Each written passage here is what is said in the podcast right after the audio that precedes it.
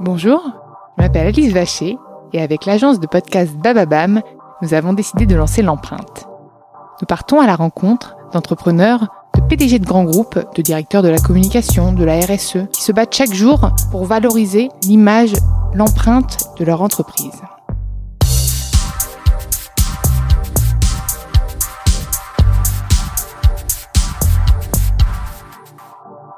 Dans ce nouvel épisode de l'empreinte, j'ai le plaisir d'accueillir Nathalie Bala, coprésidente de La Redoute. Bonjour Nathalie. Bonjour. Je suis ravie de t'accueillir dans l'empreinte. Avant de, de, nous parler de, bah, de, de, ton de ta de ton poste actuel et de la Redoute, puisqu'on va on va appuyer sur euh, cette identité de marque, j'ai envie de revenir sur ton parcours. Quel élève tu étais? Ah, Moi, j'étais une élève hyper sérieuse. Euh, je suis sérieuse là. Hein. J'étais très bonne élève, super consciencieuse. Euh, trop, trop. Mais euh, j'adorais travailler, j'adorais l'école, euh, voilà. T'adorais apprendre en fait. J'adorais apprendre. Et est-ce que tu avais des professeurs qui t'inspiraient, des matières que tu préférais par exemple? Alors je détestais l'anglais parce que j'avais vraiment un prof pas du tout inspirant et j'adorais le français parce que j'avais un prof hyper inspirant. Ouais, donc comme moi, moi aussi, j'allais là où le vent me menait en fonction des profs. Hum. Et après, après le bac, tu as fait quoi? Après le bac, j'ai fait une prépa euh, alors j'ai fait l'école au lycée international, donc j'ai fait ma prépa au lycée international et j'ai intégré le SCP en 1986. D'accord. Et tu savais déjà ce que tu voulais faire ou pas du tout? Ah oui. Je savais, ah oui, donc euh... vraiment euh... depuis toute petite. Euh, en fait, mes grands-parents avaient un commerce en fait de tissus et j'adorais, j'adorais aller sur les marchés avec eux et du coup je savais que je voulais faire du commerce. Ah, et puis et puis du textile. Du et du textile et du textile. De, tu avais déjà tout euh, tout tracé. Ouais ouais. Et je savais que je voulais avoir ma boîte. Euh, tout était déjà en fait prédéfini dans ma tête. Et, quel plan d'action t'as mis en place du coup pour euh, pour arriver à tes fins puisque t'as T'as réussi finalement? Oui, alors après j'ai pris peut-être le, pas le chemin le plus direct puisque j'ai fait des études en fait financières. J'ai travaillé dans un cabinet d'audit euh, parce que je me suis dit que pour créer ma boîte, euh, il fallait que je comprenne en fait finalement les enjeux financiers. Euh, et ensuite, j'ai intégré une entreprise de vente à distance en Allemagne qui s'appelle QL, qui vendait en fait de la mode, du prêt-à-porter et de la maison et de la déco. Et j'ai commencé par développer la marque à l'international. D'accord. Et après, tu as fait quoi après? Après, j'ai eu euh, la possibilité de reprendre une autre marque qui s'appelle euh, Klingel, où j'ai eu en fait en charge toute la partie de l'offre, donc vraiment le positionnement, euh, l'offre et le développement aussi de, de la marque. Donc j'étais directrice générale en fait de, de Klingel en Allemagne, et c'est là en fait que François-Henri Pinault et Jean-Michel Noir à l'époque sont venus me chercher pour reprendre la Redoute. D'accord. Et est-ce que tu avais une marque euh, qui te faisait rêver quand tu étais plus jeune, que tu voulais rejoindre ou pas du tout? Alors j'ai pas eu de marque en fait. En gros euh, je suis pas quelqu'un qui a besoin euh, de mentors ou de trucs en fait en gros. Mais il y avait une marque en fait qui vraiment m'impressionnait c'était Apple. Euh, parce que ce que j'adorais c'était la simplicité et je dirais vraiment le produit euh, créé pour le client et pensé pour le client. Ça, j'ai adoré et c'est euh, une marque qui m'inspire énormément. Qui t'inspire au quotidien, du coup, pour la Redoute aussi? Au quotidien pour la Redoute, oui. En fait, quand euh, on a repensé la Redoute et quand on a repris la Redoute avec Eric, c'est vrai qu'il y a quelques marques qu'on a été regarder qui n'avaient rien à voir avec notre secteur à nous. Euh, parce que justement elles pensaient l'expérience client différemment, parce qu'elles pensaient l'innovation différemment, parce que elles nous ont énormément en fait inspiré pour réinventer la Redoute. Mais du coup, ça m'intéresse. Parle-moi un petit peu de cette expérience client euh, pour la Redoute. Bah, la Redoute, en fait, euh, c'est c'est vrai que c'est une entreprise de vente par correspondance à, la base. Donc tu tu penses que finalement elle était prédestinée pour l'e-commerce. D'ailleurs, Amazon l'a peut-être un petit peu bousculé. Oui, exactement, parce qu'en fait, la vente par correspondance, ça n'a rien à voir avec euh, l'e-commerce.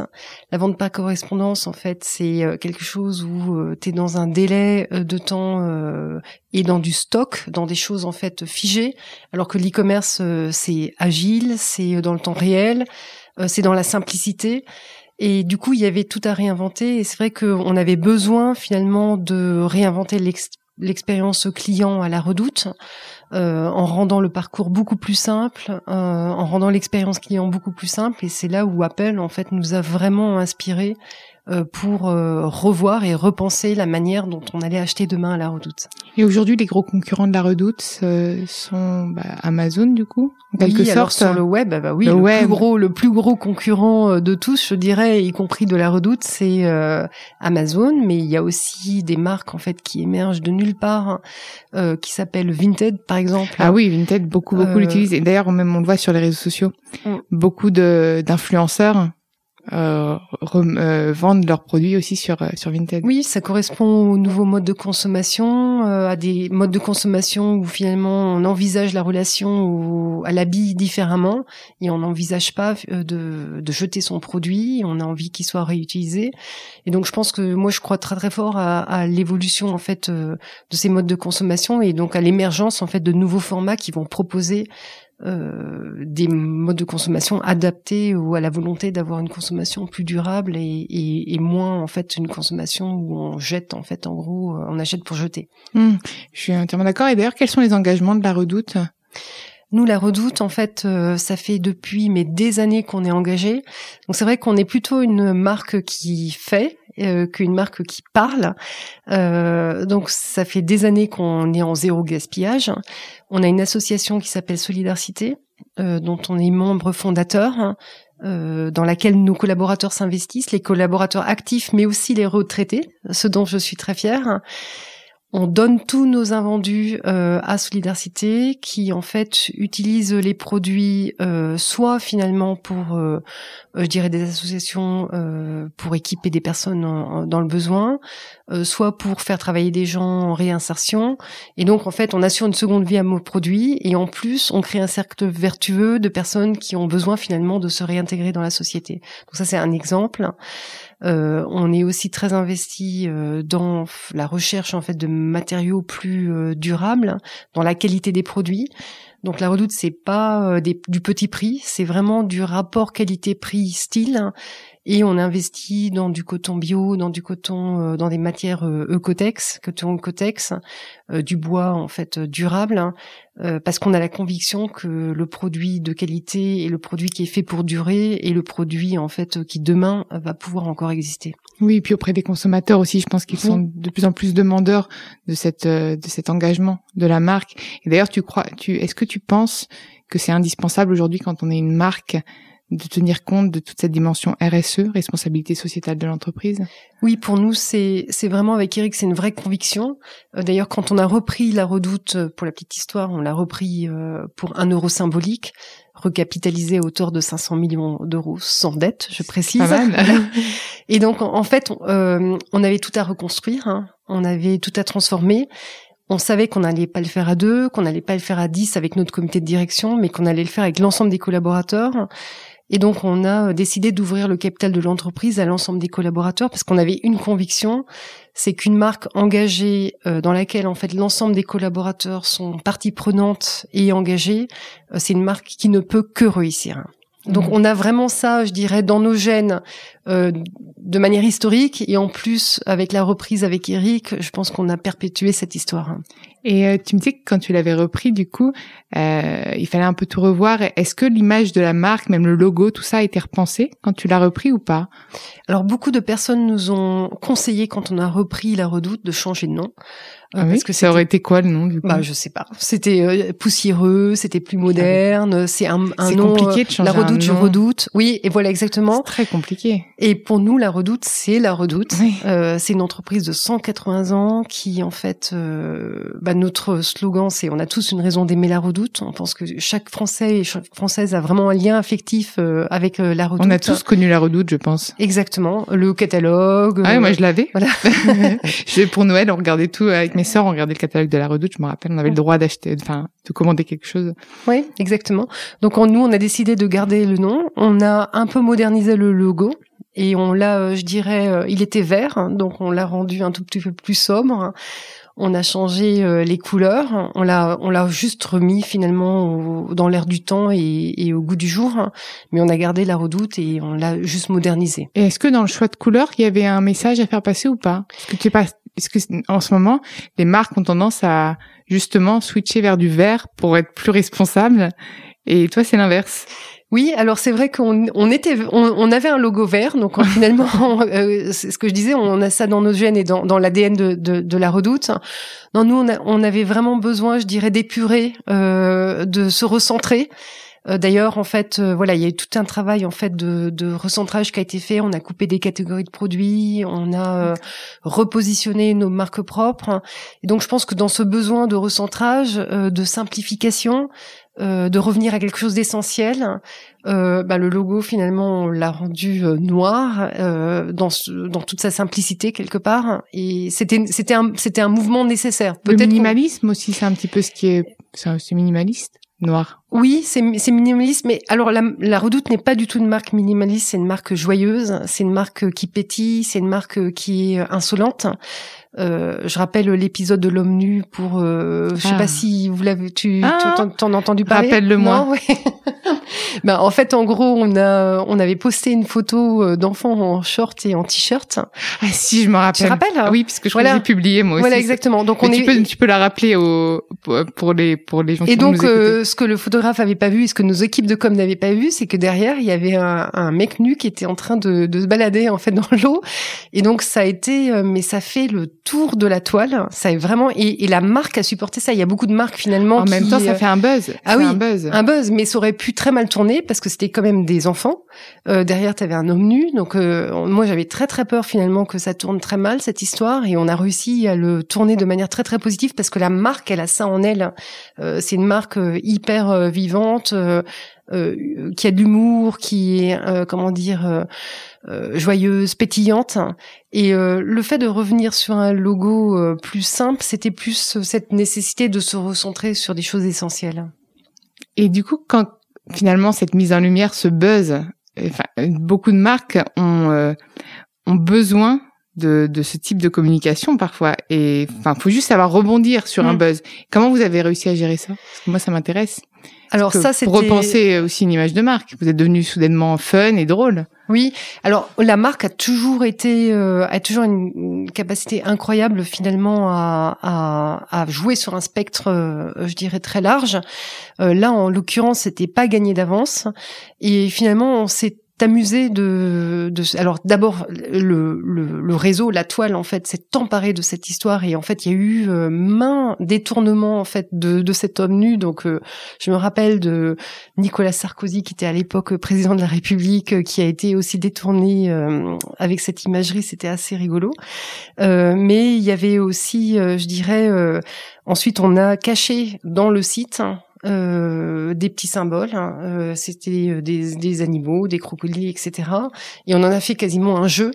Euh, et on a retourné la situation alors que c'était vraiment involontaire. Il y a beaucoup de personnes qui nous ont dit que c'est on avait euh, finalement en fait créé ce buzz. un non, buzz on a juste rebondi sur le buzz. Ah mais justement c'est c'est mm. l'art de, de remonter sur un buzz. En général d'ailleurs les buzz sont involontaires. Oui. C'est rare les buzz volontaires. Exactement. Ça arrive. Mais et en termes de communication pour installer l'image de marque aujourd'hui, comment vous travaillez? Le storytelling, est-ce que c'est quelque chose qui vous tient à cœur de le travailler? Comment est-ce que vous arrivez à le communiquer sur euh, avec le digital, euh, en off, offline aussi, en print par exemple? Alors on a d'abord travaillé euh, sur l'offre produit parce qu'on est un commerçant et finalement ce qui qualifie un commerçant c'est son offre produit, son, offre service, et on a, on s'est vraiment attaché à travailler sur le fond, c'est-à-dire euh, repositionner notre offre produit, repositionner euh, notre offre service. On a investi dans un nouveau site logistique hein, à hauteur de 50 millions pour pouvoir euh, servir nos clients beaucoup plus rapidement et de manière plus qualitative. Et après ça, on a commencé à travailler en fait ou en parallèle le storytelling. Parce que pour nous, c'était important le, ce travail de fond. je, pense que le storytelling, en fait, sans le travail de fond, euh, c'est, creux et du vent. Et c'est du vent. Et une marque engagée, une marque, euh, euh, je dirais entière, c'est une marque en fait qui dure. La Redoute n'a pas pour rien 180 ans. Et donc le storytelling est venu finalement en parallèle quelque part. Est-ce que tu te sens ambassadrice de ta marque? Est-ce qu'il y a d'ailleurs des ambassadeurs de la marque où tout le monde est ambassadeur de la Redoute? Alors, on n'a pas un ambassadeur euh, de la Redoute. Je pense que chaque collaborateur de la Redoute est ambassadeur euh, de la marque. Il y a une affection et un attachement à la marque qui est incroyable. Donc, bien sûr, moi, je me sens euh, j'ai l'impression d'incarner cette marque et finalement de, de, la vivre au quotidien. Donc oui, je suis ambassadrice, mais nos collaborateurs le sont aussi. Pour la petite histoire, ils ont créé une, une collection de t-shirts en fait à message. elle a été fabriquée à Roubaix et en fait les collaborateurs ont souhaité euh, être photographiés avec euh, ces t-shirts. Et vraiment en fait ils ont cette fierté d'incarner leur marque. Ils vont jusqu'à finalement euh, vouloir poser pour la marque pour pouvoir en fait euh, promouvoir les produits qu'ils ont développés et qu'ils ont créés parce que ce qui qualifie la redoute c'est que 80% des collections qu'on vend sont des collections qui sont créées designées in Roubaix. Ah oui, oui. in Roubaix et du coup, Roubaix, euh, quand, vous allez souvent d'ailleurs là-bas à Roubaix pour euh, cultiver bah, l'image de marque? Le siège est à Roubaix. le siège est à Roubaix. Rue Blanchemaille. Rue Blanchemaille, on ira, on ira, on ira le voir.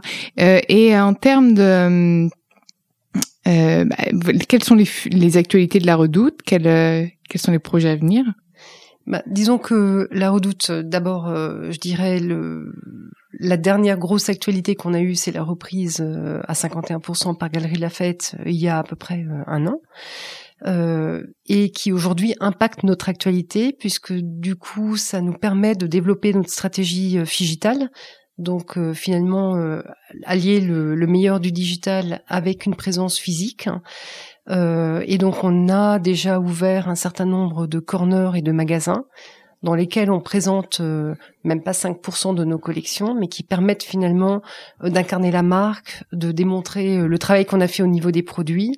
Donc l'actualité, c'est qu'aujourd'hui, on l'a fait essentiellement sur la maison jusqu'ici, et l'actualité, c'est qu'on va avoir à partir de fin août plus de 30 corners dans les galeries Lafayette avec nos collections prêtes à porter dans toute la France. D'accord. Ah oui, c'est génial. Et là, on retrouve l'engagement aussi RSE de la Redoute dans alors l'engagement RSE sur les corners, euh, il sera peut-être pas forcément, euh, je dirais, c'est pas le premier euh, sujet qu'on va en fait mettre en avant. On aura bien sûr une partie des collections qui sont aujourd'hui Go for Good, puisqu'on a également rejoint le mouvement Go for Good de, de Galerie Lafayette, qui va en fait finalement soutenir cette démarche RSE au niveau de, de la conception produit, même si la RSE c'est beaucoup plus que oui c'est beaucoup plus, mais c'était un peu pour euh, contextualiser aussi le.